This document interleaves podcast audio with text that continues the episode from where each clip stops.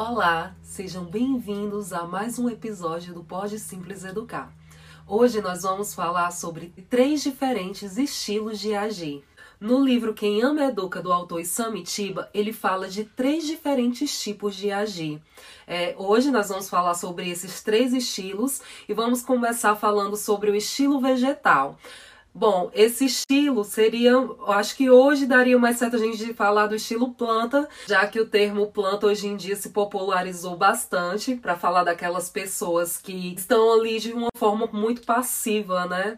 Como a gente sabe, a planta ela tem a força da sobrevivência, elas esperam que as outras coisas ao redor lhe dê a condição de vida.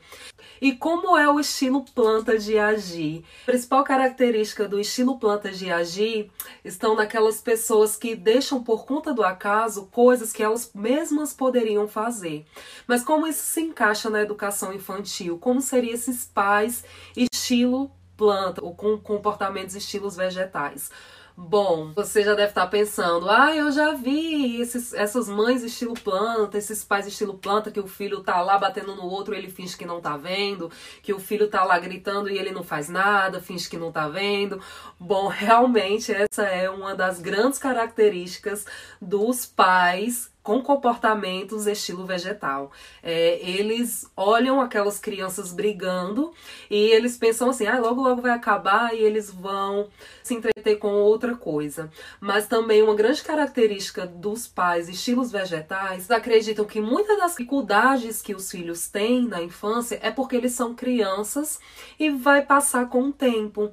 Sem considerar que muitas das dificuldades que a gente vive na infância precisam ser orientadas ali na infância, porque à medida que a gente cresce, se tornando mais difícil lidar com certas dificuldades. Claro que tem muitas características que são amenizadas a partir que a criança cresce.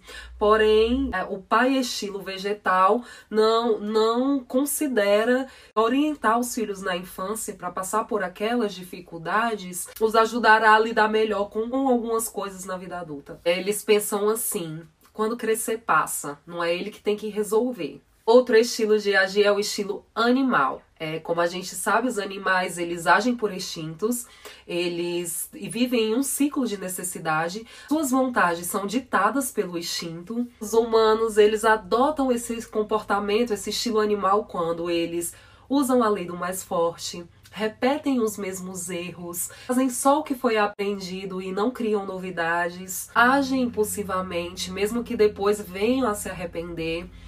Mas como essa característica é colocada nos pais, né, na criação dos filhos? Bom, um dos comportamentos de pessoas que têm esse estilo animal é sempre dar a mesma bronca no filho é, sempre fala a mesma coisa, não, não muda o repertório. A expectativa que o filho modifique algum comportamento, alguma coisa, sempre dá a mesma bronca, né? Sempre vem com aquela mesma conversa e aquela mesma história e não tem criatividade, não acrescenta no discurso algo novo que seja capaz de motivar o filho. E com isso acaba obtendo sempre o mesmo resultado. Das características bem fortes desse estilo animal é quando o filho está na fase de adolescência e o pai quer motivá-lo a estudar, a trabalhar, e ele faz sempre aquela comparação com a adolescência dele ou a infância, dizendo: "Ah, eu na sua idade eu já já estava assim, eu na sua idade eu não estava como você está. Sempre fazendo essa comparação.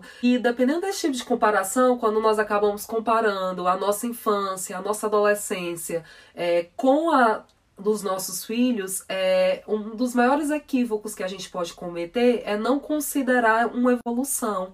Essa realidade na infância, na nossa adolescência, era totalmente diferente do que as crianças e adolescentes vivem hoje. Então, fazer essa comparação acaba, pode acabar desconsiderando a realidade, porque hoje nós, hoje nós vivemos em outra época, são outras condições de vida, uma outra realidade, na verdade. Característica também muito forte dos pais do estilo animal, e essa característica está bem relacionada a nós mães, né? É quando o filho tá com aquele quarto todo bagunçado e a gente vai lá e arruma o quarto por ele, né? E a mãe ela espera que o filho aprenda a arrumar o quarto porque ele tá arrumado, mas é, a criança ela só aprende a arrumar arrumando, né? Todo mundo só aprende a fazer fazendo. O que fica ali na imagem da criança é que a mulher, a mãe, tá arrumando o quarto, ele é a função da mãe, não é a função dele. É, outra característica também do estilo animal é quando os pais são divorciados e, e acontece alguma briga ou algum desentendimento entre a atual namorada ou esposa é, e o filho, a sua atual e o filho, e ele vai lá e sem querer saber já fica do lado da mulher. Isso é um comportamento estilo animal porque por instinto no mundo animal, o macho tem que proteger a fêmea. E o macho ele agride qualquer um, até os próprios filhotes, é, para, para essa proteção da fêmea. O estilo é o estilo humano. Quais são as características de pessoas que agem no comportamento estilo humano? Bom, é, como todos nós sabemos, né, nós seres humanos somos os únicos animais que têm a racionalidade, com isso inteligência, criatividade. As que agem no estilo humano, elas buscam a felicidade, é, elas buscam viver em sociedade e agem com disciplina, gratidão, religiosidade, ética, cidadania. São todas características do estilo humano. Entrando no nosso assunto sobre criação de filhos, quais são as características desses pais que agem no estilo humano? Bom, pais que agem no estilo humano, se eles tiveram uma infância sofrida, é, passaram por dificuldades, ele vai buscar com que o filho não passe pelo mesmo. Então, se na infância ele comia é, o pé do frango, por exemplo, é, para o filho ele vai dar a melhor parte, a, o peito do frango, ou a melhor parte. Se na infância ele não teve muitos brinquedos, não teve muitas bonecas ou carrinhos, ele vai encher o filho com esses brinquedos, com carrinhos e com todas as coisas que ele sonhou na infância. Tem Infelizmente, o filho que está vivendo aquela realidade, ele não vai valorizar essa ação como o pai gostaria que fosse valorizada, porque para o filho aquilo vai parecer natural. O comportamento, os filhos, ele não tem um mérito por aquilo, são apenas receptores passivos daquele comportamento. O livro Isamitiba caracteriza esse comportamento animal exemplificando como uma mulher que está à véspera de alguma data importante, como aniversário, é, de casamento, e ela espera passivamente que o marido se lembre dessa data, sem ao menos falar, e também espera que ele lhe presenteie com aquele com um presente que ela quer, que ela sonhou, sem ela ao menos dizer isso para ele. Então ela aguarda passivamente que o marido se lembre, que o marido lhe entregue o presente esperado, e quando isso não acontece, é uma pena para esse marido, porque ele não entende o que está acontecendo, ele vai ser recebido com aquela cara emburrada, nitidamente com raiva daquela situação, sem ele nem ao menos saber o porquê o humano ele caracteriza no mesmo exemplo lá que a gente deu no estilo animal, uma mulher que espera o marido em uma data importante, a véspera da data importante. Porém, se o marido não lembrar daquela data, ela vai fazer com que ele lembre de alguma forma, provavelmente convidando pra, para que eles jantem no restaurante favorito e vai dar dicas para ele do que está acontecendo. E se mesmo assim ele ainda não se tocar, aí ela vai lá e fala: Olha, hoje, hoje é o nosso aniversário, hoje é o meu aniversário. Porque para quem tem essa característica de estilo humano e eles, como eles vivem de uma forma integrada, é, não importa quem tomou a iniciativa. O importante é que eles comemorem e tenham aquele fim que tão esperado que eles tanto queriam. E voltando aquele mesmo exemplo do quarto desorganizado, a mãe no estilo humano, ela não arruma a desorganização do filho, ela mostra que o quarto está desorganizado e o ajuda. É, ela fica presente enquanto ele organiza o quarto, dá orientação, ajuda no que ele não pode fazer. Seu maior objetivo é mostrar para a criança como ela pode cuidar dos seus pertences, como ela pode melhorar o ambiente em que ela vive, sempre ensinando. No comportamento humano, a mãe ela vai mudando de atitude até o momento em que o filho aprende.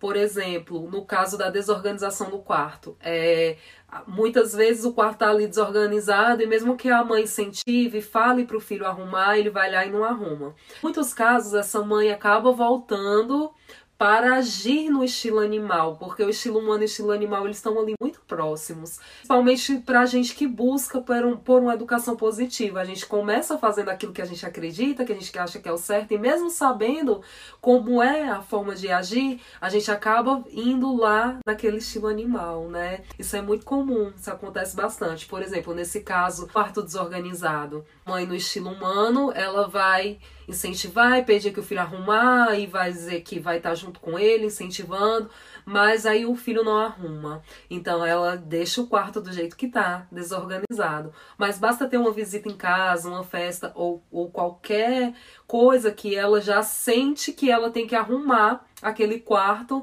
porque vai receber visita e precisa de um quarto arrumado. Aí o que, é que a criança aprende com isso, né? Ela aprende que só basta ela tolerar mais um pouco aquele quarto desorganizado, que em algum momento a mãe vai lá e arruma para ela.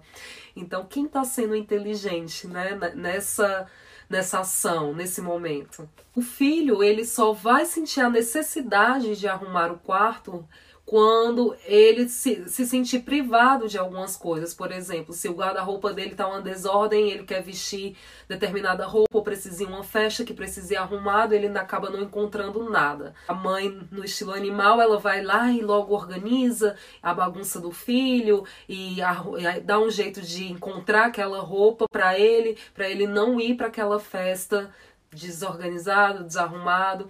E já a mãe no estilo humano, não. Ela espera que ele tenha essa necessidade e que ele mesmo se adeque, que ele mesmo se organize, que perceba que é preciso viver em um, em um ambiente organizado. E tem que entender a importância e as vantagens de viver em um ambiente organizado. Uma das formas de não se afastar do comportamento humano é distinguir o que é que é vital e o que é que é supérfluo? É, comer é vital, ter amigos é vital, é, ter muitas coisas não é vital. Os pais, nós nos perdemos exatamente nesse ponto, né? Todo mundo tá ganhando um carro. Meu filho, ele também tem que ganhar um carro. Todo mundo tá ganhando carro, toda criança tem aquela boneca meu filho, minha filha tem que ter aquela boneca, porque é a boneca da moda e todo mundo tem. E aí um dia a gente se perde, porque a, a boneca é supérfluo, o carro é supérfluo, nada disso é vital. Então é isso. O vegetal sobrevive, o animal sacia seus instintos, o ser humano deseja ser feliz. Por hoje é só. Obrigada por estar comigo também por aqui. Espero que tenham gostado. Não esqueça, se você conhece alguém que precisa ou gostaria de ouvir esse episódio, compartilha com ele. Você não gastará mais que alguns segundos e estará me ajudando a manter esse projeto e também a espalhar essa mensagem para mais pessoas. Assim, ela chegará mais facilmente a quem precisa. Obrigada e até a próxima!